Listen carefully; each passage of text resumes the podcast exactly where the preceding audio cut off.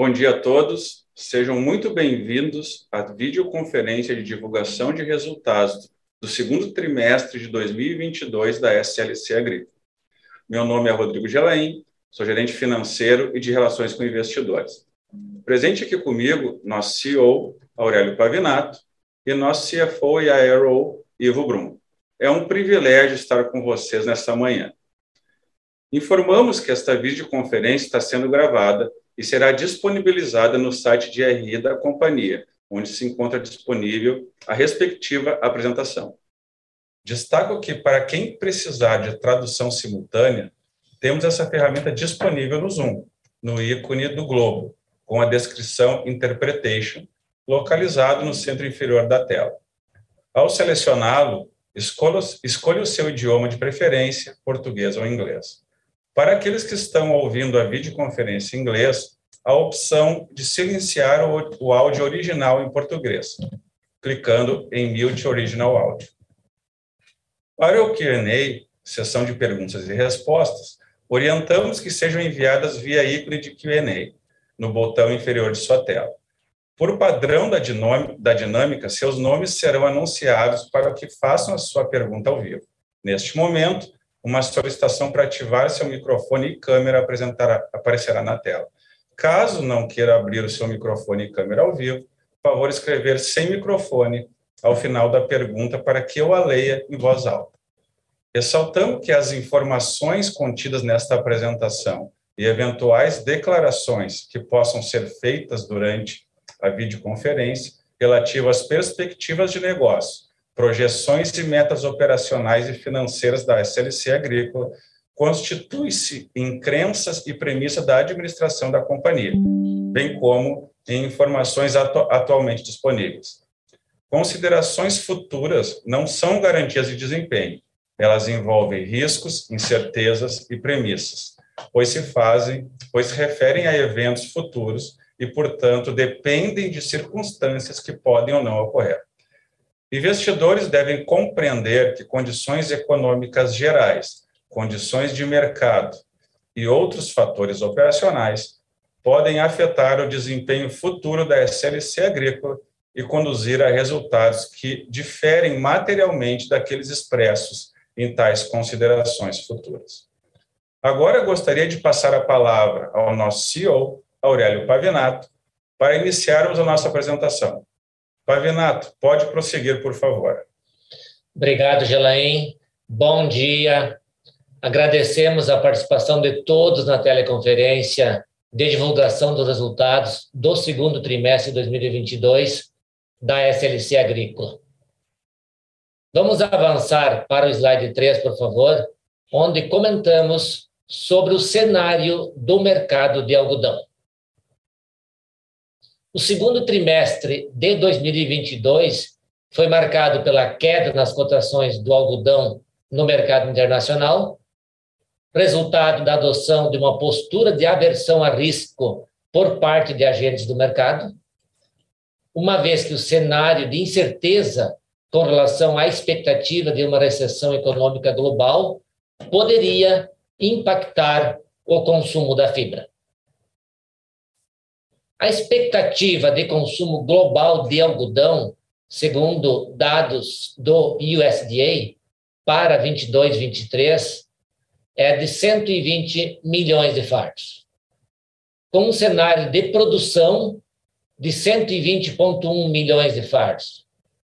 Fatores que vêm colaborando para que o balanço global entre oferta e demanda possa encerrar a safra 22, 23, em uma condição próxima ao equilíbrio, onde espera-se um superávit marginal de aproximadamente 200 mil fardos após dois ciclos consecutivos de consumo superior à oferta. Contudo, o cenário para a safra 22-23 apresenta elevado grau de incerteza especialmente pelo fato de que os Estados Unidos, de que nos Estados Unidos, maior exportador global de algodão, vive no momento um cenário de escassez hídrica e altas temperaturas na principal região produtora do país, o estado do Texas, apresentando risco de redução de produção. Agora, podemos passar para o slide 4 para falarmos sobre a soja. As cotações da soja no contrato spot da CBOT e os preços pagos pela oleaginosa na base Paranaguá-CPEA apresentaram significativa volatilidade ao longo do segundo trimestre de 2022.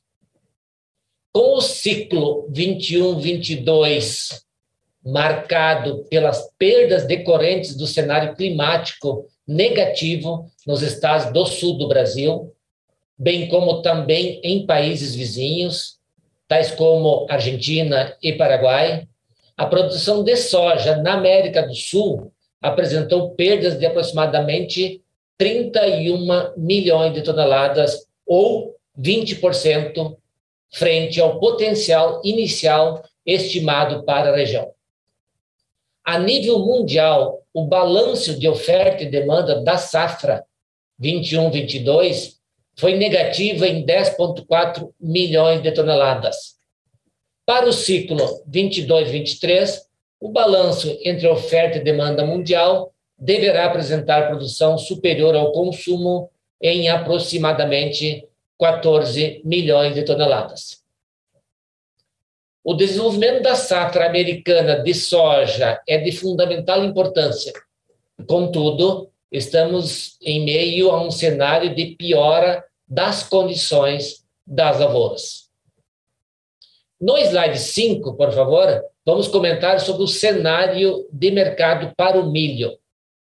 Os preços do milho no contrato spot da CBOT e no mercado doméstico brasileiro apresentaram correções negativas ao longo do segundo trimestre de 2022, devido ao cenário de elevada incerteza e adoção de uma postura de aversão a risco por parte de agentes do mercado. Ao mesmo tempo em que o desenvolvimento da safra americana vem apresentando uma piora em suas condições de lavoura. A combinação de menor área plantada no país norte-americano seguida de uma deterioração nas condições de lavoura, pode impactar no cenário mundial do cereal, onde a diferença entre oferta e demanda deverá apresentar um volume de produção superior ao consumo em aproximadamente 6 milhões de toneladas. Por favor, podemos ir para o slide 7 para tratarmos das, das perspectivas para a safra 21-22 onde demonstramos a nossa estimativa atual de produtividade para as culturas. Com o avanço da colheita, revisamos novamente a nossa previsão, mantendo o nosso compromisso com a transparência. As intempéries climáticas ocorridas na safra 21-22, como o déficit hídrico em parte dos estados da Bahia e do Mato Grosso, além das baixas temperaturas com formação de geada no Mato Grosso, prejudicar o potencial produtivo da cultura, ou das culturas, algodão e milho. Esse cenário gerou ajuste na nossa estimativa de produtividade para as culturas do algodão e do milho segunda safra. Por favor, vamos avançar para o slide 8, a queda da produtividade, por outro lado, refletiu em economias nos custos variáveis de produção, especialmente defensivos. Dessa forma, também estamos atualizando a nossa estimativa do custo por hectare, passando a ter um incremento de 14,1% ante 16,1%, ou seja, uma redução de dois pontos percentuais em relação à versão anterior. Passo agora a palavra ao colega Ivo Brum, diretor financeiro de Relações com Investidores, para os comentários a respeito dos principais indicadores financeiros atingidos no trimestre. Obrigado, Pavinato. Bom dia a todos. Podemos, por favor, avançar no slide 10, onde trazemos alguns destaques do nosso demonstrativo de resultado relativo ao segundo trimestre de 2022. Para manter a comparatibilidade entre os períodos, os dados relativos ao segundo trimestre de 2021 e primeiro semestre de 2021 refletem a combinação entre os dados divulgados pela CLC Agrícola e pela Terra Santa Agro nesses períodos. A receita líquida no trimestre e no semestre foram recordes, alcançando, no segundo trimestre de 2022, 1,7 bilhão, e no primeiro semestre de 2022, 4,1 milhões, apresentando um crescimento de 33,8% e 64,9%, respectivamente. Os maiores preços unitários faturados em ambos os períodos e o maior volume, reflexo da alta produtividade da soja, deram suporte para os recordes atingidos em ambos os períodos. O EBITDA ajustado no trimestre alcançou a marca de 820,3 milhões de reais, com crescimento de 66% frente ao segundo trimestre de 2021. No semestre, atingimos um EBITDA ajustado recorde, ultrapassando a marca de 2 bilhões de reais, crescimento de 113,7% versus o primeiro semestre de 2021. Os principais fatores que contribuíram para o crescimento do EBITDA ajustado no trimestre e semestre foram as melhores margens e o incremento do volume faturado, reflexo da elevada produtividade da soja.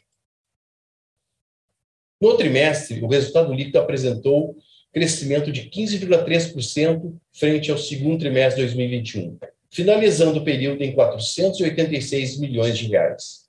No acumulado do semestre, o resultado líquido atingiu a marca recorde de 1,28 bilhão, 68,8% superior ao semestre anterior. O aumento do resultado bruto foi o principal fator que contribuiu para o aumento do lucro líquido em ambos os períodos. Podemos avançar para o slide 11, onde apresentamos o endividamento da companhia. A dívida bruta ajustada encerrou o segundo trimestre com perfil de 63% no longo prazo e com um custo médio de 14,3% ao ano, uma vez que quase a, quase a totalidade dos recursos estão vinculados ao CDI. Já a dívida líquida ajustada encerrou o segundo trimestre de 2022 em 3,3 bilhões de reais, apresentando um incremento de 874 milhões de reais em relação ao fechamento de 2021. A dívida líquida foi impactada pelo aumento da necessidade de capital de giro, oriunda dos pagamentos dos insumos agrícolas da safra 21-22, dos arrendamentos e dos dividendos. O aumento do endividamento, do endividamento nesse período do ano é esperado considerando o ciclo financeiro do negócio. A relação dívida líquida ajustada e EBITDA ajustado registrou queda em relação ao fechamento de 2021, passando de 1,42 vezes no final de 2021 para 1,09 vezes no segundo trimestre de 2022, demonstrando que o aumento da dívida líquida ajustada foi totalmente compensado pelo EBITDA ajustado no período. No slide 12, temos a posição atualizada dos guedes fixados pela companhia. Como podemos observar, estamos em média 80% redeado para as três culturas, ambas com evolução em termos de preço câmbio. Com base nas informações já divulgadas, a companhia estima a manutenção de boas margens para 2022. Devolvo a palavra ao Pavinato, que irá apresentar os principais destaques e as perspectivas para a safra 22 e 23. Obrigado, Ivo. Podemos avançar para o slide 14. Finalizamos em julho a recompra de 2 milhões de ações, programa aprovado em 2021. No dia 13 de julho de 2022, o Conselho de Administração aprovou um novo programa de recompra de ações de mais 4 milhões de ações. Ainda no mês de julho, divulgamos a nova avaliação das terras de propriedade da companhia, como pode ser verificado no slide 15. A avaliação foi realizada pela Deloitte onde o valor atual do nosso portfólio de terras atingiu um montante de mais de 9 bilhões de reais. 9 2,3 bilhões de reais.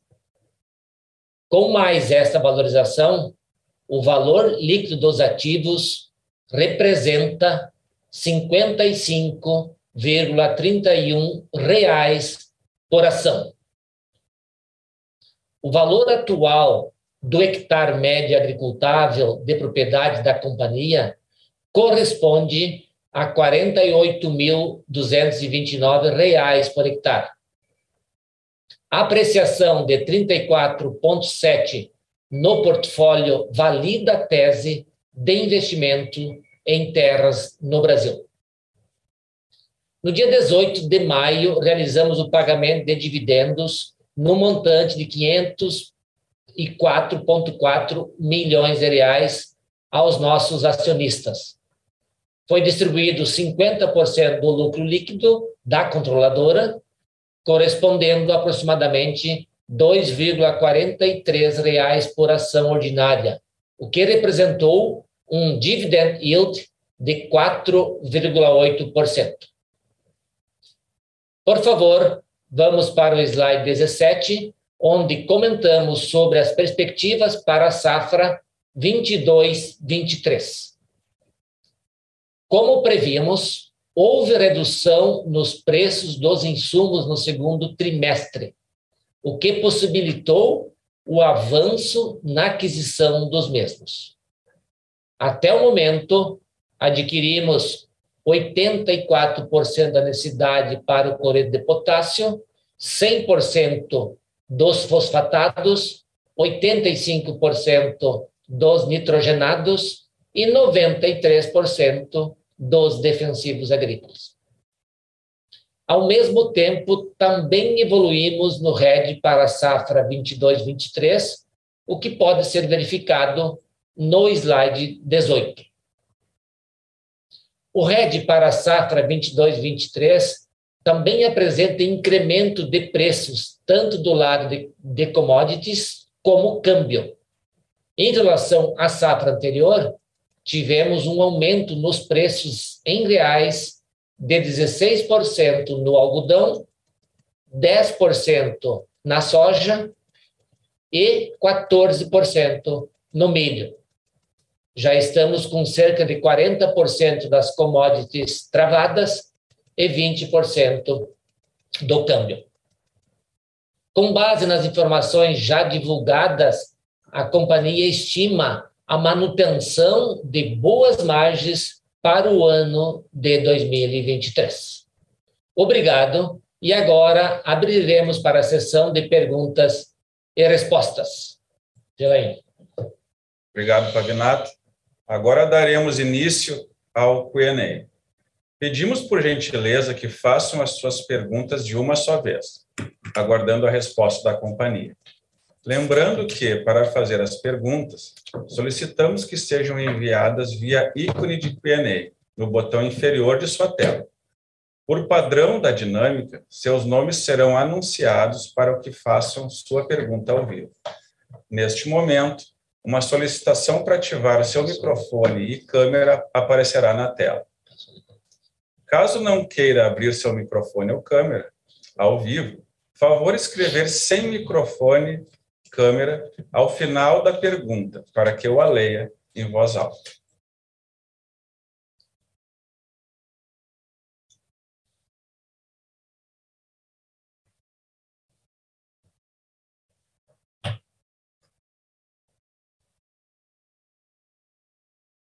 Recebemos uma pergunta do Gabriel Barra, do Citibank, Gabriel, por favor, você pode abrir seu microfone, sua câmera e prosseguir.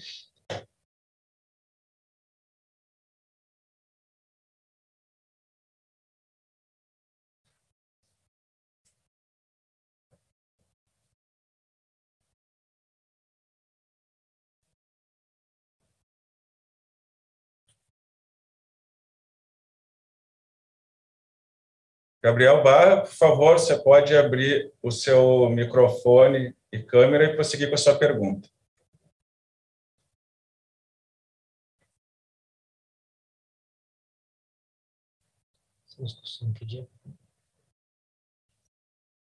Bom, vamos Gabriel, vamos, nós vamos ver o problema técnico e voltamos contigo, tá bom? Então, vamos passar a pergunta que nós recebemos mais uma pergunta do Lucas Ferreira, do JP Morgan. Lucas, por favor, então, abra o seu microfone, sua câmera e possa, pode seguir com a pergunta.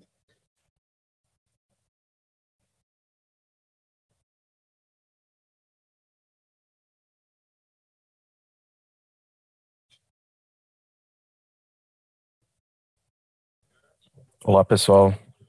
Estão me escutando? Tudo bem? Positivo. É, obrigado pela pergunta. É, eu tenho duas. Primeiro é só, só, esclarecer o comentário que vocês fizeram sobre a perspectiva de rentabilidade desta safra, da 21-22. Vocês indicaram no release que esperam uma margem em linha com a, com a margem histórica. Né? Essa margem, o que, que dá para pensar? Uns 35% ao redor disso, a esse nível de, de rentabilidade vocês esperam? É, e se sim, isso implicaria uma redução grande no segundo semestre, né, dado que a margem do primeiro semestre foi 51%. É isso mesmo que a gente pode imaginar? Eu sei que tem uma questão sazonal, mas se vocês pudessem comentar. E a outra pergunta é na mesma linha sobre a perspectiva da 22-23. No último trimestre, vocês no press release também indicaram uma margem algo entre algo como 31 a 39.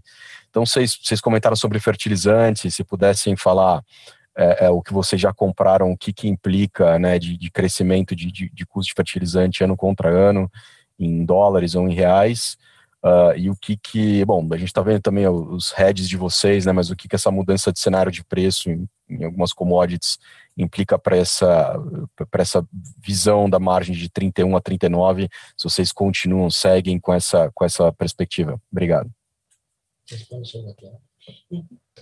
Obrigado, Lucas pela pergunta.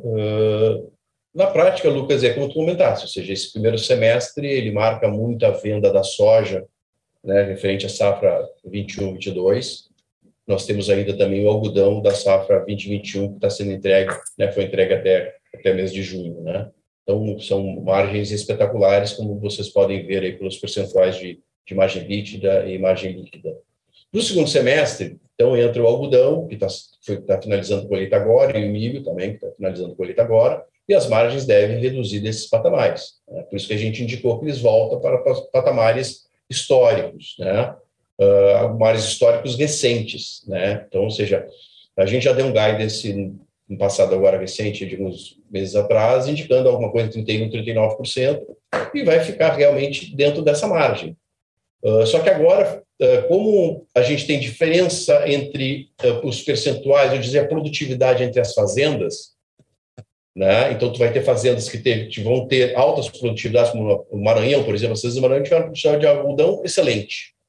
E agora tu tem fazendas do Mato Grosso, onde as produtividades não foram tão boas. Então, dependendo do local que você vai faturar, né? Vai depender da qualidade, uma série de contextos por trás disso, você pode ter mais ou menos lucratividade, rentabilidade, margem bítida, né? Mas não vai fugir das margens que a gente já indicou lá nesse guidance inicial que a gente tinha dado e o que nós estamos falando agora. Logicamente, no segundo semestre, a expectativa é que tenha margens menores e fiquem dentro dessa margem histórica que a gente tem entre 31% e 39%. Eu acho que a segunda parte, o Renato vai comentar. Beleza, Lucas. Obrigado pela pergunta. Sobre o 22, 23, Lucas, conforme, nós comentamos, a gente evoluiu na compra dos insumos, obviamente que os preços estão mais altos do que o ano passado, mas a gente aguardou e eles reduziram. Hoje, os fertilizantes, na, no, no conjunto dos fertilizantes, eles tinham, tinham aumentado 240% em relação aos preços históricos. Hoje, eles estão num patamar de 150% em relação aos preços históricos. Então, os, eh, e como a gente aguardou para comprar, inclusive comprar por preços menores, a gente vai ter um aumento de custo, obviamente, em 22, 23, em relação ao custo nosso 21, 22. Os próprios defensivos também, eles, eles estão mais caros do que eles estavam, estavam no ano passado. Mas tem dois fatores positivos. Os preços de venda da safra 22, 23, eles, o vendido até agora, eles estão superiores aos preços da safra 21, 22. E a expectativa nossa é que nós temos uma safra normal em 22, 23, esse ano a gente perdeu ali 8, 9% da nossa safra, quando a gente consolida soja, milho e algodão. A gente perdeu aí é, entre 8 e 9% da nossa safra. em 21 e 21, 22, a gente tendo uma safra normal, a expectativa é de nós continuar tendo margens em patamares altos. Uh, o Ivo reafirmou, a nossa margem de 2021 foi alta, a nossa expectativa de manter margens de 22 em patamares altos, e 23 também, nesse cenário de tendo safra normal, e, e os, preços, os preços se mantendo nesses patamares atuais. É, os preços caíram em relação ao patamar que eles chegaram, mas eles, eles estão hoje num patamar que a gente acredita que eles se sustentam em função de uma série de variáveis de oferta e demanda e a nível, a nível mundial. E o próprio algodão tinha despencado para 70 centavos, hoje ele já voltou naquele cenário que nós, que nós comentamos na, na, na, no trimestre passado, que nós acreditávamos que o algodão ia voltar para o patamar aí de 90 a, a 100 centavos por libra. Hoje ele está entre 85 e 100, o spot está 100 e o, e o longo prazo está 85, né?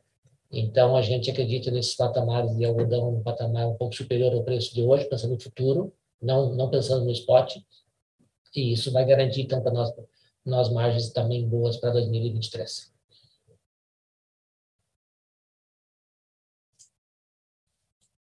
Tá ok. Seguimos agora, temos uma pergunta do Daniel Sasson, do Itaú BBA. Daniel, por favor, pode abrir seu áudio e microfone e o seu, a sua câmera e seguir para a pergunta, por favor.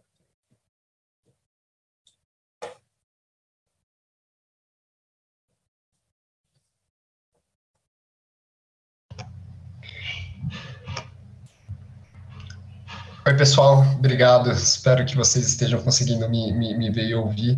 É, a minha primeira pergunta, na verdade, vem em relação à, à parte de geração de caixa, alocação de capital. Vocês estão com uma geração de caixa ah, super, super forte, né? na verdade, no segundo semestre deve melhorar com reversão de capital de giro, alavancagem baixa. É, vocês a, anunciaram, renovaram aí o programa de buyback para 4 milhões de ações em julho.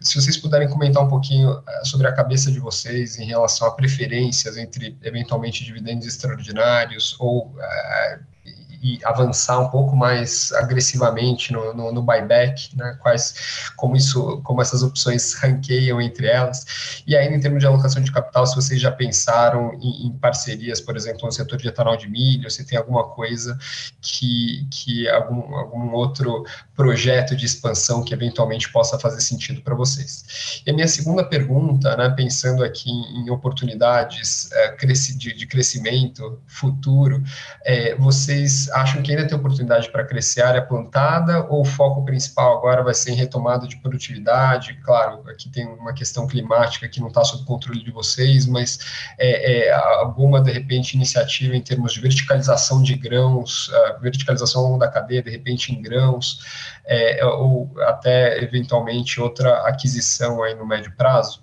Obrigado, pessoal. Obrigado, Daniel, pela pergunta. A nossa, a nossa estratégia de crescimento e expansão está muito bem, está muito clara. Ah, nós temos aí quatro pilares estratégicos nós definimos no nosso planejamento estratégico e, e, temos trabalhado seguindo esses pilares, né? Então, o crescimento asset light está no nosso escopo, estamos é, caminhando nesse sentido. Crescimento via arrendamentos, crescimento com novos negócios, como a gente começou um negócio de sementes de soja, semente de algodão, que é um negócio que já, já, já está grande e que vai duplicar ao longo dos próximos anos, conforme nós já anunciamos, com a, com a nova UBS que está sendo construída lá no Mato Grosso. E, além disso, a intensificação do sistema, a integração lavoura-pecuária, que nós estamos intensificando. Então, nós estamos passando a ter, ao invés de ter três produtos que nós sempre tivemos, soja, milho e algodão, nós estamos tendo o quarto produto, que é a semente, e o quinto produto, que é a carne, que a gente está engordando gado na entre safra. E gerando mais caixa por hectare de terra que nós que nós operamos. A, a nossa a nossa estratégia ela continua seguindo então esse pilar do crescimento asset light, o pilar do, do, do da eficiência. Então você comentou a eficiência, tendo produtividade. É, o nosso foco tem sido esse ano até ontem, ontem discutimos muito na, na, dando conselho as, as razões de da queda da produtividade do algodão que do milho que aconteceu esse ano, e elas foram, elas foram é, basicamente climáticas, né? Tanto que as fazendas onde deu algumas chuvas a mais, as produtividades estão muito boas, né? a expectativa nossa é que já na próxima safra a gente a gente continua evoluindo na produtividade de algodão e de milho. A nossa produtividade de soja ela tem evoluído todos os anos.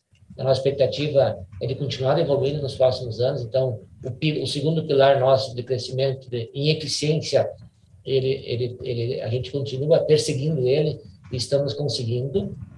E o, o terceiro pilar é, é o pilar da, indicadores financeiros consistentes e, e, e, e, fortes, né? E a gente tem trabalhado mesmo com crescimento, com expansão, mantendo um nível de endividamento muito seguro e que é que é que é, que é conveniente, necessário para quem produz commodities, commodities de uma forma geral, é conveniente é, ter um nível de, de, de alavancagem é, é mais mais controlado, que são são produtos que têm volatilidade de preços, têm volatilidade de produção. Então, a gente tem que saber enfrentar as, as, os, as dificuldades no meio do caminho, e para isso os indicadores financeiros é, é muito importante. E o, e, o, e o quarto pilar é o protagonismo em, em ESG, que nós, que nós temos na empresa, e nós estamos fortalecendo, trabalhando muito forte esse pilar. Então, a tua pergunta, alocação de capital para o crescimento, ele, ele, ele vai, vai seguir esses pilares. O buyback das, das ações é uma oportunidade. Nós hoje temos dois terços da operação nossa em terras arrendadas, temos um terço da operação em terras próprias e o mercado está precificando a companhia abaixo do NAV. E a companhia, teoricamente, tem que valer mais do que o NAV, pela questão de ter dois terços das ações uh, da, da operação em áreas arrendadas e que a terra é de um terceiro, né? Então, a, nós recomprar ações, hoje a gente visualiza como sendo uma oportunidade de gerar valor aos acionistas. Né? E a gente tem essa recompra de ações, a gente pode cancelar as ações e concentrar os acionistas atuais, ou utilizar essas ações para, para, para novos projetos também. Né? Então, a gente visualiza como sendo uma oportunidade de alocação de capital eficiente para os nossos acionistas. Novos projetos, então, nós pretendemos continuar crescendo via arrendamentos, e compras eventuais dentro de um combinado, de um projeto, que você compra um pedaço e arrenda o restante. Quer dizer, não, nós também afirmamos que nós, nós estamos hoje com a visão de não vender mais terras e, eventualmente, comprar pedaços é, para manter um portfólio resiliente e manter esse um terço de terras próprias e dois terços de terras arrendadas, que dá resiliência para, para a nossa operação. Então, ah, uh, JV ou, ou incorporação, são, são tudo questões de oportunidade de projetos. Né? Nós estamos muito mais focados em visualizar projetos bons que, que geram valor e que são eficientes do que uma operação específica ou outra. Né? E, obviamente, como nós temos falado, as oportunidades elas, elas não são lineares, não, não existem todos os anos e, e não são lineares. Então, a gente também é, num momento como esse, por exemplo, é um momento em que o juro está alto, é, qual que é a mensagem que o mercado passa para o, para o investidor nesse momento? Vai com calma, invista devagar, porque porque o juro alto é para você conservar caixa, né? E, e, esperar oportunidades melhores quando o juro baixar. Então essa é uma outra estratégia nossa que visualizamos que o momento atual é um momento, é um momento de cautela. E, então, mas a nossa estratégia macro ela não não mudou e nós não mudamos. Uh, investir em novos produtos, novos negócios, os, o negócio atual nosso, a gente está conseguindo ter uma eficiência alta. A gente consegue ter uma diferenciação em relação à média do setor. Nós estamos conseguindo ter uma eficiência alta em termos de rentabilidade, inclusive retorno sobre o capital investido. E novos negócios, é, tem que ser negócios que oportunizem nós também ter uma eficiência alta, senão não faz sentido nós diversificar. Então, por isso que, e, e como existe oportunidade e o mercado demanda mais produção, e vai continuar demandando ao longo dos próximos anos, é, então ainda existe oportunidade de continuar crescendo nos negócios atuais. E, então, por isso que a gente a gente está com, com a visão aberta é, para analisar outros negócios, mas, ao mesmo tempo, a gente não quer perder o foco também e a perspectiva de continuar crescendo no negócio atual. sei se respondi completamente a tua pergunta. Sim, não, é, perfeito, está super claro. É, é. Super claro, obrigadão. Obrigado, Daniel. Temos uma pergunta aqui do Gabriel Barra do Citibank. O Gabriel está com problema no microfone, eu vou ler a pergunta. Vimos um aumento no volume comprado de fertilizantes e defensivos entre o primeiro e o segundo trimestre de 2022. Olhando para os preços dos mesmos produtos, parece que vocês conseguiram adquirir os inputs em um momento bem oportuno, com preços mais atrativos. Olhando para esse cenário, como podemos pensar no custo barra CAPEX para a próxima safra, em relação à última safra em relação à média do mercado? Gabriel, é, não, uh, primeiro, acho que não existe dados tão uh, comparativos, inclusive média de mercado, por exemplo, para nós, comparar e pensar se o nosso formação de custo está menor do que o mercado. À medida que, à medida que evolui a safra, acabam tendo relatórios e informações mais qualificadas do mercado para saber se o nosso custo está maior ou menor do que o mercado. O nosso sentimento é que a gente conseguiu realizar essas compras no momento certo, dentro do cenário que se apresentou.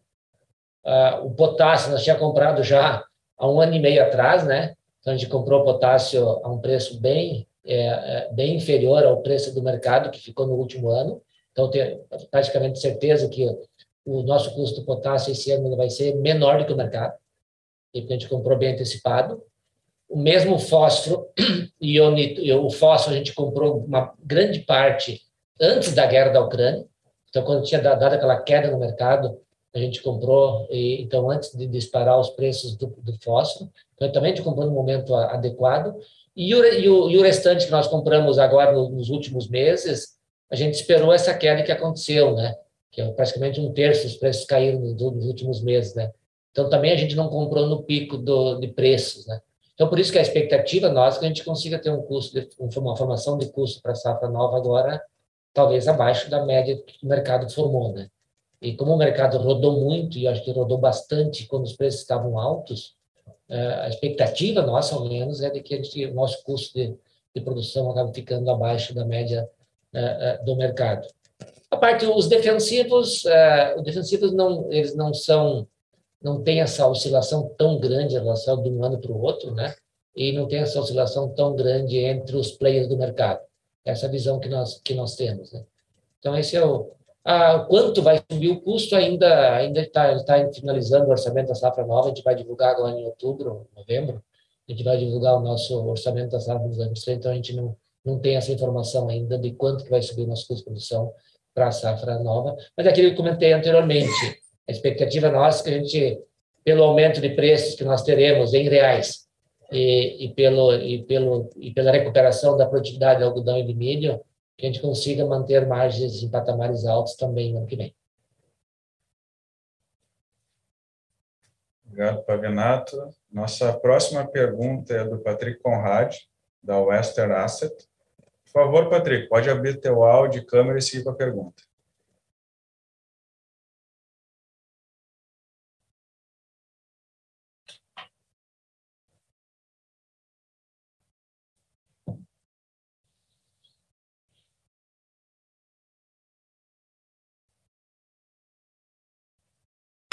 Bom dia, Patrick. Você pode abrir o seu áudio e câmera e seguir com a pergunta. Bom dia, pessoal. Peço desculpa, estou sem câmera aqui. Espero que vocês estejam me ouvindo. Acho que a primeira pergunta com relação à produtividade, como isso afeta as margens, vocês já responderam em pergunta anterior. Agradeço aqui.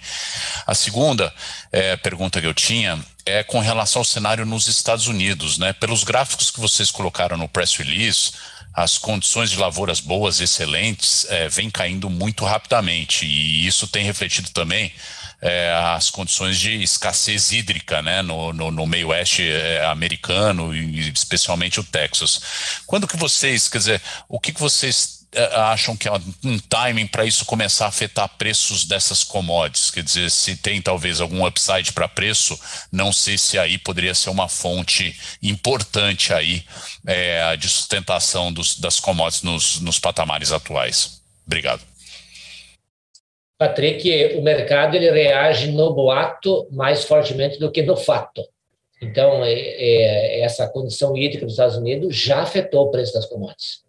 Nós tinha, nós tinha Chicago soja a 13,5, agora está 14,5, preço futuro. Preço, preço spot tinha baixado para baixo de 15, agora o spot tá, está 17. Então, nós já estamos vendo esse efeito no, no mercado em função dessa condição hídrica que está tendo nos Estados Unidos.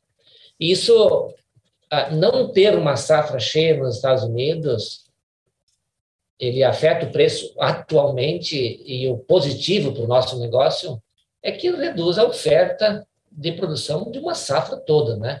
Então, os estoques de passagem ficam menores, a perspectiva é que os preços se mantenham em patamares mais altos para a safra seguinte também, né? Então, essa é a história, a parte positiva de quando tem uma redução de oferta num negócio que ele é anual, como, como, como é o nosso negócio. Tá, a redução de, de, oferta e as reduções de ofertas têm sido as, as principais causas de disparada nos preços de preços mais altos. O preço está nesse patamar atual, não é por causa da guerra da Ucrânia. A guerra da Ucrânia provocou uma oscilação de preço para cima e logo começou a exportar lá na Ucrânia agora e já os preços voltaram. Praticamente o, o efeito da guerra da Ucrânia sobre os preços eles, eles estão bem, bem reduzidos. Os preços estão altos porque a oferta mundial está baixa. A quebra que aconteceu na safra aqui na América do Sul, da soja, a safra de milho também não foi cheia. A safra de milho, apesar da safra de milho da Europa não ser muito grande, mas aquele calor na Europa agora está afetando a safra de milho da Europa. Então, a safra de milho vai ser uma safra pequena também. Então, essas reduções de oferta que estão acontecendo em função dos eventos climáticos estão, é, na, na, nossa visão, são a principal razão de pressão nos preços das commodities agrícolas nos últimos, nos últimos, nos últimos dois anos. Aí. Então, esse é o cenário, é, cenário de positivo, pensando no, no, médio, no médio prazo, pensando no nosso negócio do ano que vem, né? que a gente vai novamente conviver com, com uma oferta reduzida e patamares de preço mais alto. Patamar de preço mais alto é um patamar de preço a motivar o investimento, o produtor expandir, aqui no Brasil expandir a operação e ofertar mais. Aquela história, preço alto é uma mensagem que o mercado passa para o produtor produzir mais. Né? E o clima no Brasil, a expectativa, novamente, esse próximo ano é um clima de laninha, é um, é um laninha, né? Então, para o nosso negócio, historicamente, tem sido bom os anos de laninha. E pensando em soja, é, sempre tem sido bom. Algodão, esse ano que passou, foi uma exceção que aconteceu essa seca no final do ciclo. Na verdade, ele foi um, laninha que ele virou neutro no final do ciclo. E esse neutro no final do ciclo provocou esse efeito climático aí desfavorável no final do ciclo no Mato Grosso e na Bahia. Então, afetou o algodão e o milho. E, mas o, o, o laninha ele tem um efeito negativo na oferta, que normalmente a safra do sul e a safra da Argentina não são boas. Então, nós estamos hoje vivendo um cenário de produção menor nos Estados Unidos e uma perspectiva, talvez, de uma safra na América do Sul, novamente não tão boa quanto, é, é, quanto seria o normal. ano passado, ela foi muito afetada, a safra da América do Sul, e isso que provocou os preços altos também, né? Então, nossos preços altos de hoje eles são consequência de quebras de safra da América do Sul e agora dos Estados Unidos. Então, esse é, esse é o cenário que nós estamos visualizando e esse, o clima, ultimamente, os últimos três anos, aí o clima não tem ajudado na produção, pensando em mundo, né? Ele não tem ajudado. E essa, essa é, uma, é uma, além da pandemia e tal, mas ah, pensando em commodity agrícola, a pandemia não afetou a produção das commodities agrícolas. Ah, teve, teve aumento de preço de fertilizantes, teve redução de, de disponibilidade de insumos, mas não faltou insumo em lugar nenhum. O resumo é esse. É, então, não teve a pandemia, não afetou a produção. O que afetou a produção nos últimos anos foram os eventos climáticos. E isso que provocou essa elevação de preços, os preços nos patamares que estão hoje, que a gente acredita que se, se manterão em patamares é, superiores, né? Se vai ser 14, se vai ser 15, se vai ser 13, não importa. Importa que são patamares superiores em relação aos patamares históricos. Muito obrigado. Ok. Nossa próxima pergunta é do Henrique Brustolin, do BTG Pactual. Henrique, por favor, abre o teu áudio e tua câmera e pode seguir com a sua pergunta.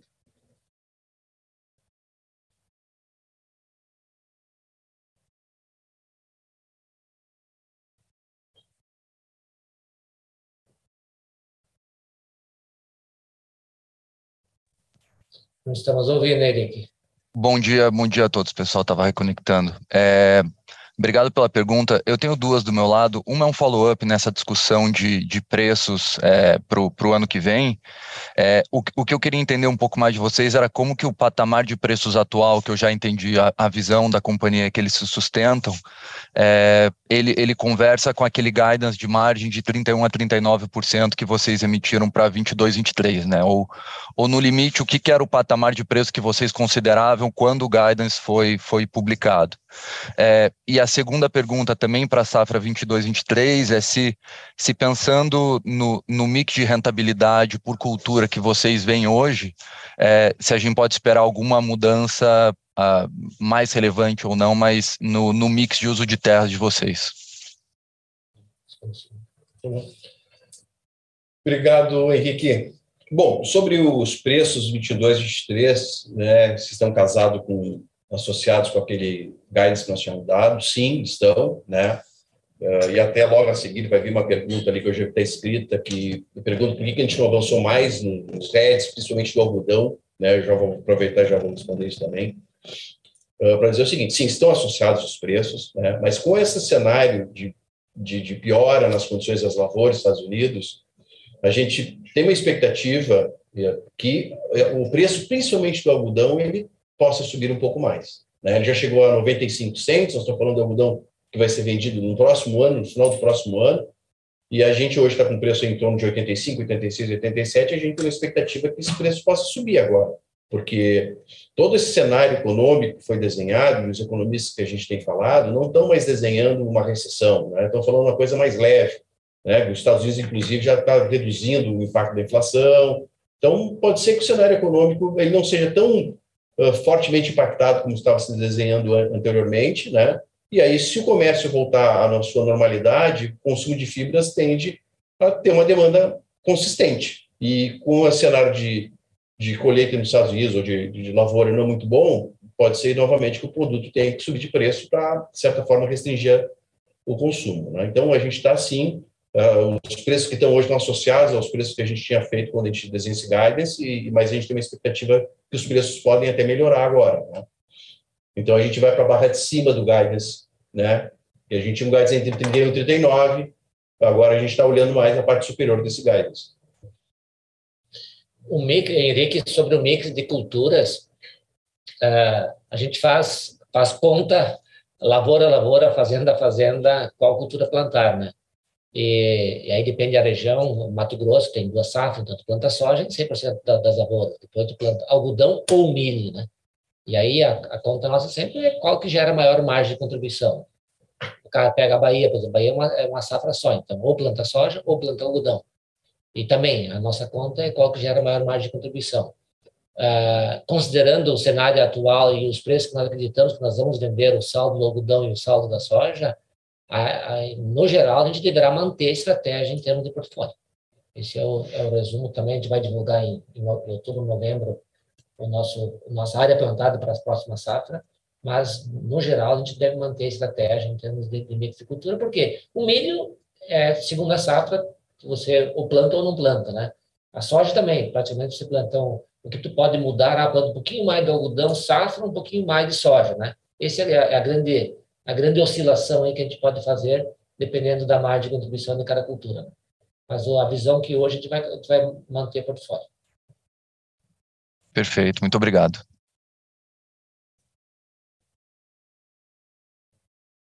Tá bom. Nossa, nossa próxima pergunta agora vai para o vai pro Mate, é do Matheus Santana.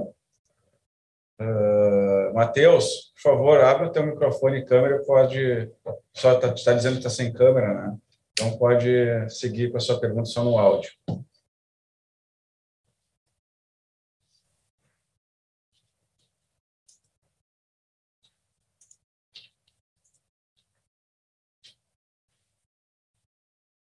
Está sem áudio também, talvez. Matheus.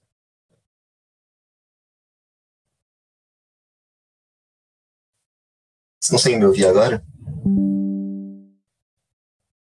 Bem baixinho. Hein? Baixinho, tá, tudo bem. É, deixa eu tentar. Aqui. Então, eu tenho basicamente duas perguntas. A primeira é relacionada a sementes.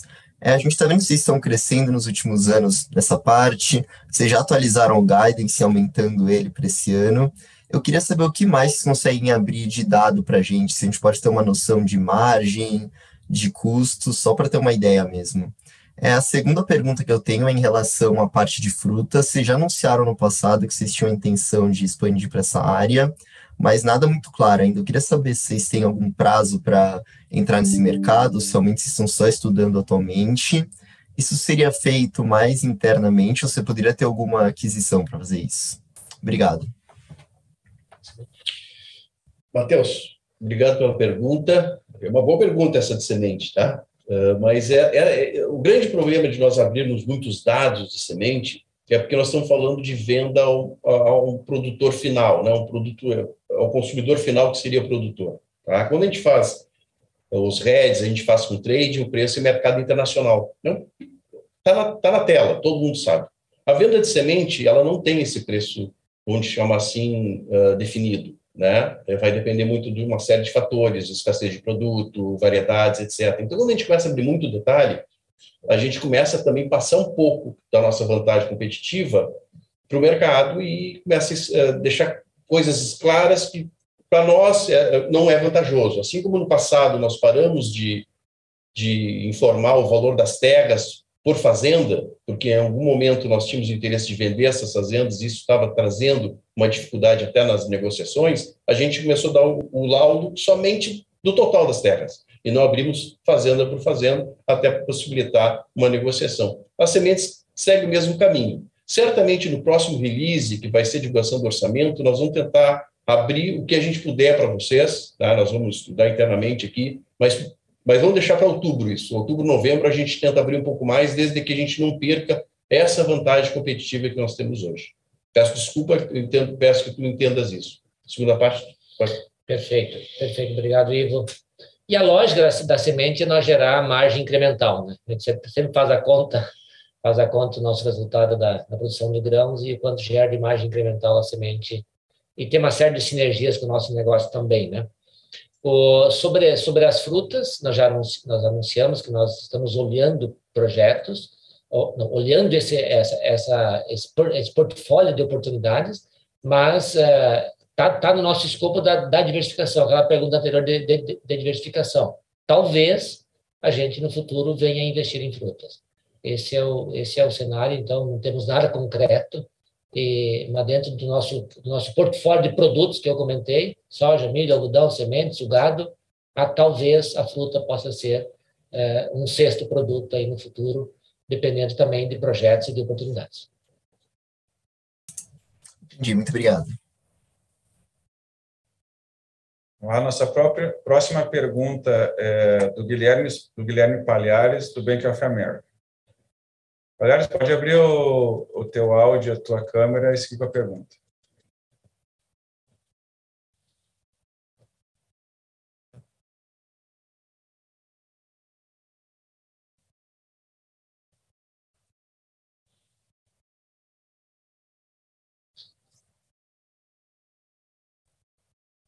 É, bom dia, Pavinato, Ivo, Gelaim. É, não estou conseguindo abrir com a câmera aqui, é, mas pergunta rápida do nosso lado, é, olhando tanto para a questão dos custos dessa safra quanto da próxima, né? A gente vê a empresa reduziu bastante aí é, a questão dos defensivos, nos parece no custo por hectare de algodão e de milho. É, queria entender um pouco de como é que é, essa estratégia se reflete no quanto já foi adquirido de defensivos para a próxima safra e também como isso vai se refletir em termos de preço médio, né, de custo por hectare, né, porque a gente obviamente viu é, esses produtos negociando um preço mais baixo na última safra, né, e se você carrega esse estoque olhando para 22, 23, isso também pode se traduzir é, num custo por hectare mais baixo do que aquilo que a gente pensava inicialmente. Obrigado. Com certeza, com certeza, Guilherme, o custo, esse, esse estoque de passagem que acabou sobrando em função, em função da seca, porque o que, que aconteceu? A gente tem, tem, tem as, houve a seca na Bahia e no Mato Grosso, afetou o algodão, afetou o milho, uh, a gente, a, a cultura sofreu por falta de água, você reduz a aplicação de fungicida, reduz a aplicação do, do desfoliante no final do ciclo, então, é essa que foi uma economia que acabou sobrando produto em estoque. Aí a gente comprou menos agora para a safra, safra nova, para resumir isso. Então, é um produto que vai ter um, um, custo de estoque menor do que o preço de mercado de hoje. Né? Essa, esse é um, é um pequeno benefício que fica para a próxima safra. Mas, uh, mas isso não chega a ser, uh, de, no montante aí daquilo que, que, que sobrou em estoque, uh, não chega a fazer grande diferença no, no nosso orçamento da próxima safra, mas ajuda, sempre ajuda. Perfeito, super claro, Pavinato. Se puder só fazer um follow-up, é, quando a gente olha também nessa revisão do custo por hectare, a gente vê uma certa pressão ali do lado de combustíveis principalmente, né?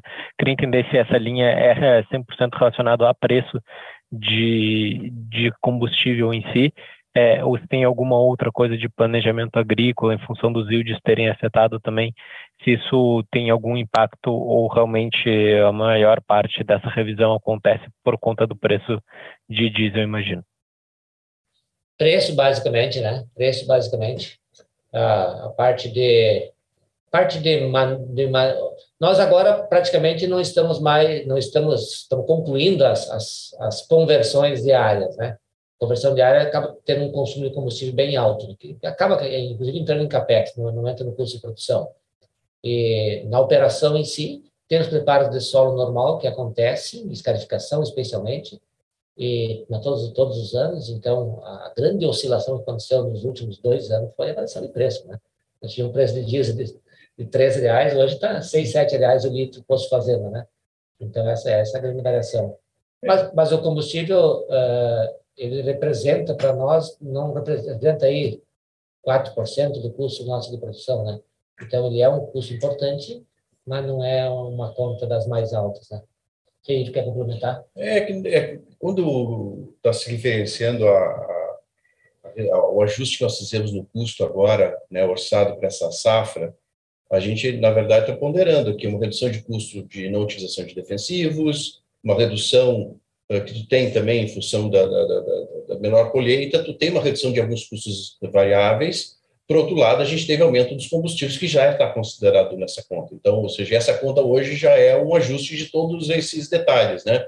É um combustível mais caro, vis-à-vis um volume menor de combustível, porque a colheita fica né, reduzida. E tem também, como comentou o Pavinato, a, a redução do uso de defensivos. Então, esses dois pontos percentuais que a gente reduziu no custo, ele está muito vinculado a toda essa soma desses fatores aí. Para a próxima safra, logicamente, agora em outubro, a gente, em novembro, deve divulgar um novo custo para a próxima safra, e aí já considerando também esse carryover que nós estamos tendo de defensivos né, de um ano para o outro, né, que de certa forma vai impactar uma reduçãozinha de custo também. Perfeito, super claro, pessoal. Bom dia. Bom dia. Bom dia. Bom dia. A próxima pergunta é, é, do Felipe Ferreira, do EBF. Felipe, pode abrir o seu microfone e câmera e seguir.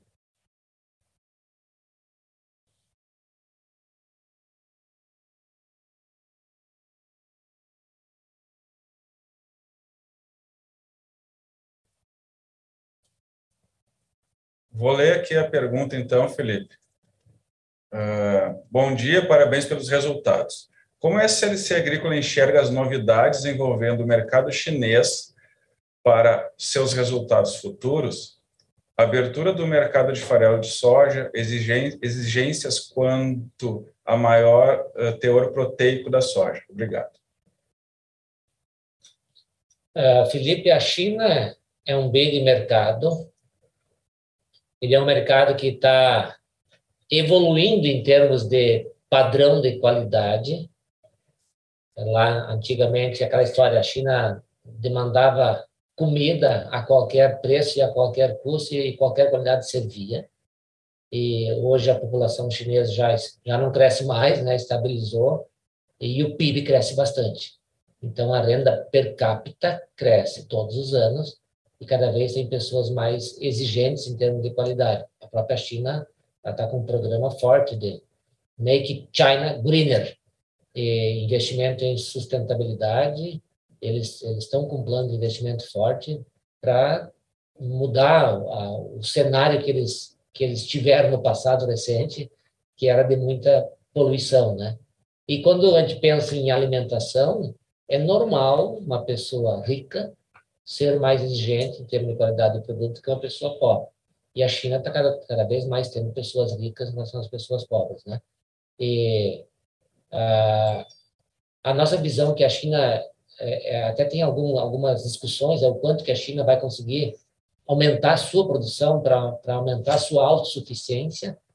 É, a dependência hoje ela é muito grande de, de, outros mercados. A China ela importa muito, ela importa soja, é, é o grande volume que ela importa, mas ela está importando mais carnes também, né? E ela está agora começou a importar milho também, que ela, que ela, que ela não, não importava. Eles têm um plano para modernizar, consolidar a agricultura deles, para tentar mitigar esse, essas importações. Mas eles vão continuar importando, a nossa visão é continuar importando bastante, eles vão continuar demandando cada vez mais qualidade. Então, o mercado chinês, daqui a 10 anos, daqui a 20 anos, na nossa visão, ele será bem diferente do que o mercado chinês eh, do passado e atual. Então, é, esse é um. É um... Agora, uh, e aí, e aí é, importar mais farelo, importar mais grão, a estratégia até então era importar mais grão. Importar mais farelo é uma estratégia de diversificação e evitar algumas operações internas na China. Uma estratégia que a China tem é importar mais carnes também, para não ficar tão dependente da sua produção própria. E isso isso está acontecendo, né? Então, então a questão do teor proteico maior da soja, o Brasil ele tem uma condição climática mais favorável para ter uma soja com mais proteína. Então, hoje uma soja americana, no geral, ela tem um pouquinho menos de proteína do que a soja brasileira. E agora uma soja de alto teor proteico, uma soja diferenciada, na nossa visão, é nicho de mercado. Acho que o mercado, como um todo, ele vai continuar se, se, sendo direcionado pela commodity, o grão, o grão padrão de exportação que nós, que nós produzimos hoje. Então, essa é a nossa, nossa, nossa visão em termos de, de futuro aí do mercado da soja para a China. Tá bom? A nossa próxima pergunta é do, é do Eduardo Dutra, da Caixa Econômica Federal. Eduardo, pode abrir o seu microfone câmera e seguir com a pergunta, por favor.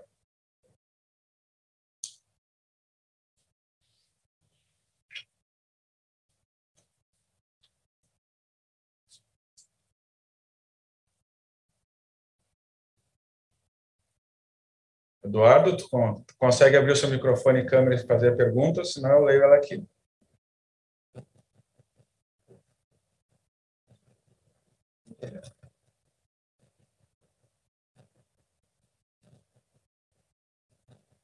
Bom, vou fazer a pergunta do Eduardo, do Eduardo Dutra, da Caixa Econômica Federal.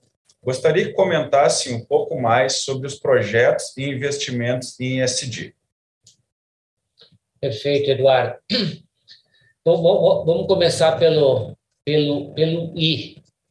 O, o I, nós adotamos uma estratégia bem diferenciada no mercado, que a gente não expandir mais a, em área de vegetação nativa.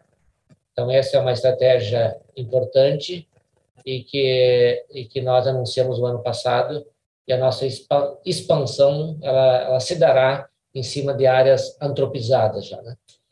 Ah, internamente dentro das fazendas, nós estamos evoluindo, intensificando toda toda a questão de reciclagem, questão de tratamento de esgoto, ah, nas fazendas que nós incorporamos agora no último ano, nós temos que investir, fazer, fazer esses investimentos. Então essa essa parte essa parte ambiental a gente sempre investiu muito e nós tem que sempre continuar investindo, intensificando para você ter um sistema de produção que você, você não gere lixo, não gere perdas, que você consiga reciclar tudo. Né? Essa é a lógica da, da parte ambiental de ter um, um sistema, além, além de estratégias para você compensar as emissões. Nós somos um produtor, a gente compra insumos, a gente aplica insumos na lavoura, a gente consome diesel na fazenda, então a gente tem emissões.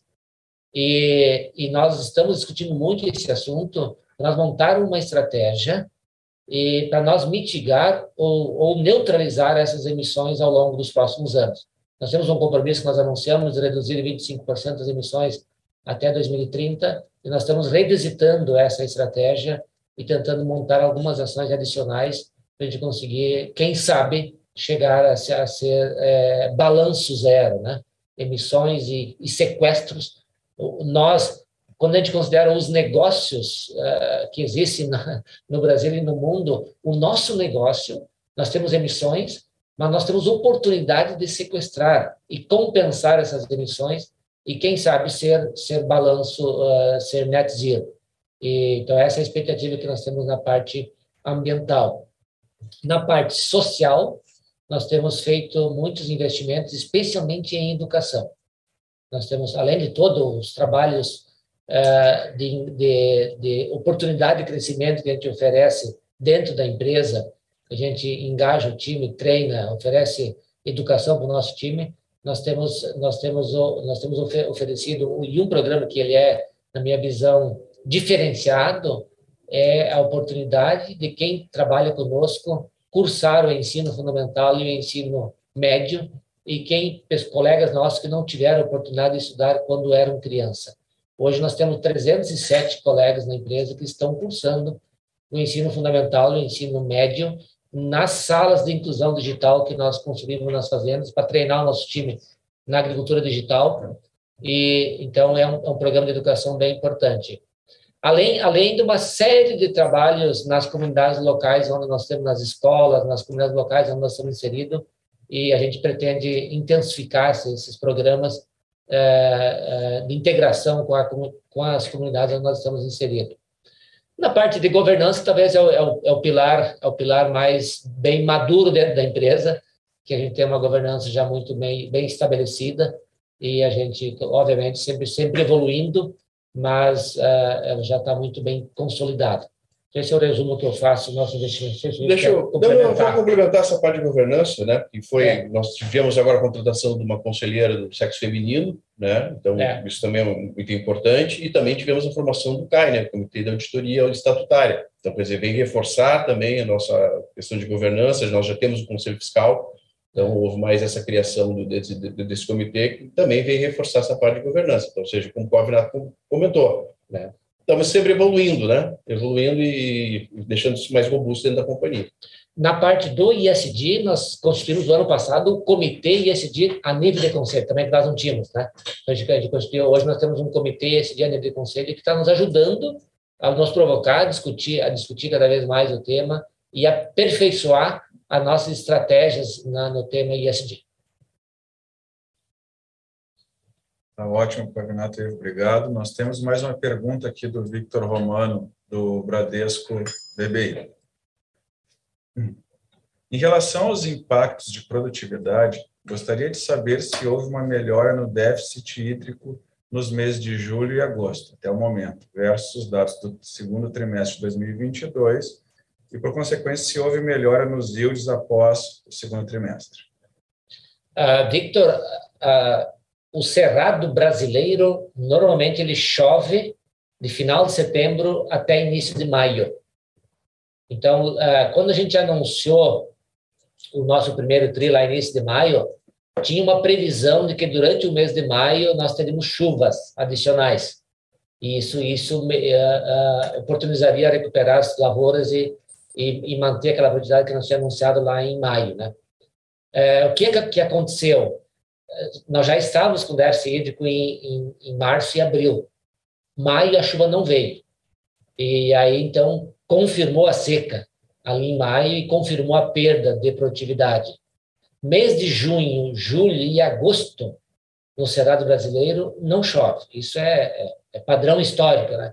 E é o, é o padrão histórico adequado para nós colher o algodão, que a gente colhe o algodão sem, sem chuva e mantém o padrão de qualidade. Agora, em setembro, mês que vem, voltam as chuvas para o Mato Grosso. A semana que passou agora deu uma chuva no Mato Grosso, mas bem uma chuva uh, anormal, até inclusive uma chuva que nós não, não gostaríamos que tivesse, porque ela acaba manchando o algodão e perde qualidade. O algodão não colhido ainda, né?